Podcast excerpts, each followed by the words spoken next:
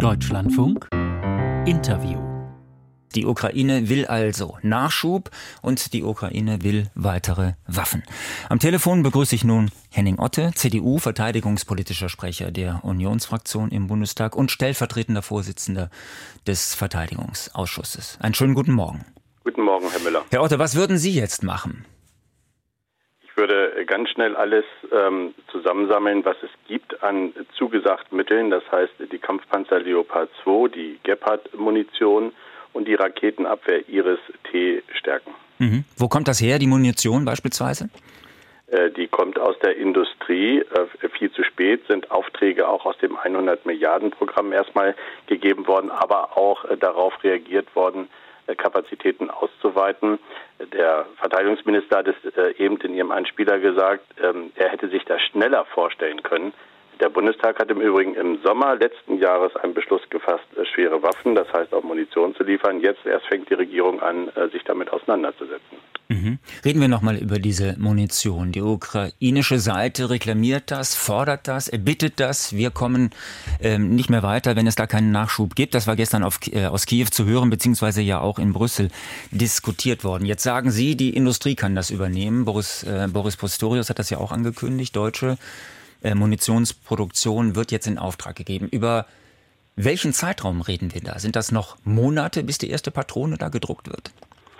Zuerst einmal macht es deutlich, Herr Müller, wie brisant die Lage ist, äh, dass die äh, Ukraine Munition braucht, um den Angriff abzuwehren, auch die neue Offensive, die ähm, ja ansteht. Und äh, jetzt gilt es äh, zusammenzustehen und äh, für die zugesagten äh, Ausrüstungsgegenstände wie Gepard eben Munition zu bilden. In Deutschland ist die Rüstungsindustrie privatrechtlich organisiert, dafür gibt es gute Gründe. Aber diese Kapazitäten müssen erstmal jetzt ähm, auch äh, aufgestellt werden. Dafür ist es wichtig, äh, dass die Bundesregierung eben auch Zusagen trifft aus Rahmenverträgen, aus Garantien, äh, jetzt darf es nicht auf die Theorie ankommen, jetzt muss es auf die Praxis ankommen. Mhm. Möchte ich nochmal nachfragen. Äh, welche Informationen haben Sie darüber, wann die erste Patrone geliefert werden kann aus deutscher Produktion? Wir haben darüber im Verteidigungsausschuss keine aktuellen äh, Informationen, aber äh, das wird dauern und dennoch äh, die Rüstungsindustrie in Deutschland baut neue Kapazitäten auf. Äh, um diesem Anspruch der Unterstützung der Ukraine auch gerecht zu werden. Hm, also würden Sie jetzt der, der Ukraine sagen, äh, wenn Sie gefragt werden würden, also äh, vor, vor Sommer, Herbst ist, davor, ist damit nicht zu rechnen. Ist das richtig? Nein, Herr Müller, ich hätte schon viel früher Zusagen getroffen im Sommer nach dem Beschluss des Bundestages, wenn ich in, in, in die Situation des Kanzlers versetze. Und dann ist jetzt ein halbes Jahr verloren gegangen. Und genau dieses halbe Jahr braucht es jetzt, bis zum Sommer, um die Kapazitäten auszuweiten und äh, um Mittel nach vorne zu bringen. Wissen Sie, wer sonst noch helfen kann, wenn nicht Deutschland sofort? Das muss deutlich werden auf der Verteidigungsministerkonferenz. Ähm, wie kann die Ukraine unterstützt werden?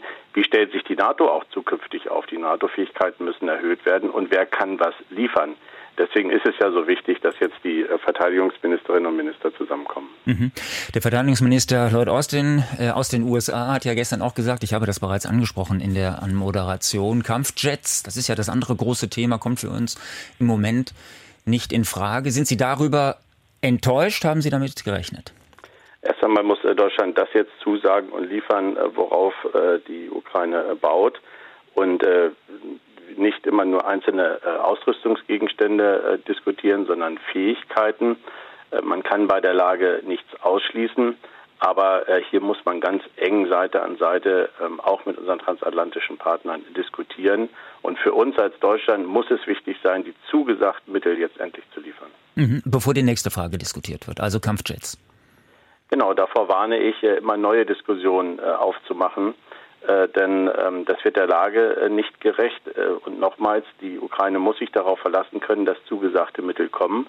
Und es ist nicht einfach so ein Leopard 2 hinzustellen, das sage ich auch als ehemaliger Leopard-Offizier, sondern es braucht ein Ausbildungskonzept, ein Instandsetzungskonzept. Das alles muss zusammenhängend sein, abgestimmt sein und dann bitte auch verlässlich liefern. Wir haben jetzt gelesen, gestern über 1000 äh, ukrainische Soldaten sind in deutscher Ausbildung beziehungsweise in Vorbereitung auf die Waffensysteme. Können Sie das bestätigen? Äh, das kann ich äh, bestätigen und äh, das ist auch richtig und notwendig. Diese Ausbildung machen gute Fortschritte und das zeigt A, wie ernst die Lage ist und wie tapfer und mutig die ukrainischen Soldaten hier äh, kämpfen. Jetzt sagen Sie auf der anderen Seite, ähm, Herr Otte, es muss alles richtig passen, es muss der richtige Zeitpunkt da sein. Volodymyr Zelensky sagt, wir brauchen jetzt diese Kampfjets, wir brauchen jetzt diese äh, Flieger, um nicht noch mehr Verluste ähm, äh, hinnehmen äh, zu müssen, in der Luft effektiver kämpfen zu können. Was antworten Sie da?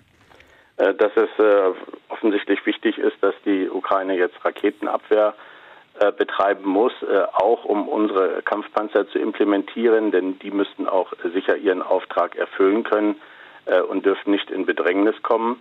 Und ich verweise auch darauf, dass eben dafür mehr Munition geliefert werden muss an die Ukraine, aber auch die Löcher bei der Bundeswehr müssen gestopft werden und es muss kompensiert werden, was abgegeben wird. Äh, und hier äh, kommt äh, Deutschland und damit die Bundesregierung mit den Haushaltsmitteln vorne und hinten nicht zurecht. Mhm. Und äh, bis diese Löcher gestopft werden, falls sie das jemals getan werden, ähm, wird es ja noch ein bisschen dauern. Die Ukraine hat ja offenbar keine Zeit mehr und keine Zeit zu verlieren. Möchte Sie noch mal fragen, Kampfjets, würden Sie sagen, ja, das müssen wir diskutieren und auf den Weg bringen? Nein, das müssen wir jetzt nicht diskutieren, sondern wir müssen jetzt die zugesagten Lieferungen ähm, zur Verfügung stellen. Und es bleibt dabei, wenn die Ukraine aufhört zu kämpfen, dann ist die Ukraine am Ende. Wenn Putin aufhört zu kämpfen, dann wäre der Krieg zu Ende. Und das muss deutlich gemacht werden. Ein Vorstoß Russlands auf dem Boden muss gestoppt werden. Warum keine Kampfflugzeuge?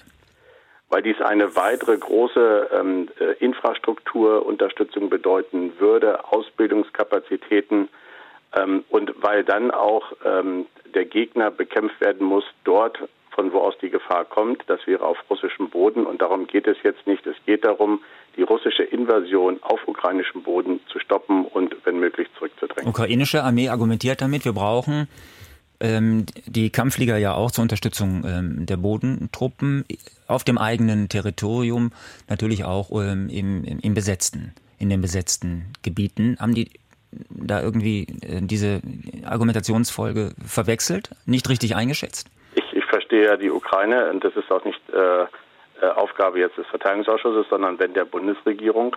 Aber es geht darum, dass es nicht um deutsche Kampfflugzeuge geht, sondern wenn dann äh, auch um amerikanische. Und hier gibt es eine klare Aussage des äh, US-Verteidigungsministers, ähm, jetzt äh, keine Lieferung durchzuführen, sondern sich auf das zu konzentrieren, was schnell umgesetzt werden muss. Und da verbleibe ich bei der Aussage des äh, Bundesverteidigungsministers, es hätte alles schneller gehen müssen, ja, wenn Deutschland sich auch früher bekannt hätte. Der verteidigungspolitische Sprecher der Unionsfraktion im Bundestag, Henning Otte, CDU, bei uns heute Morgen im Gespräch.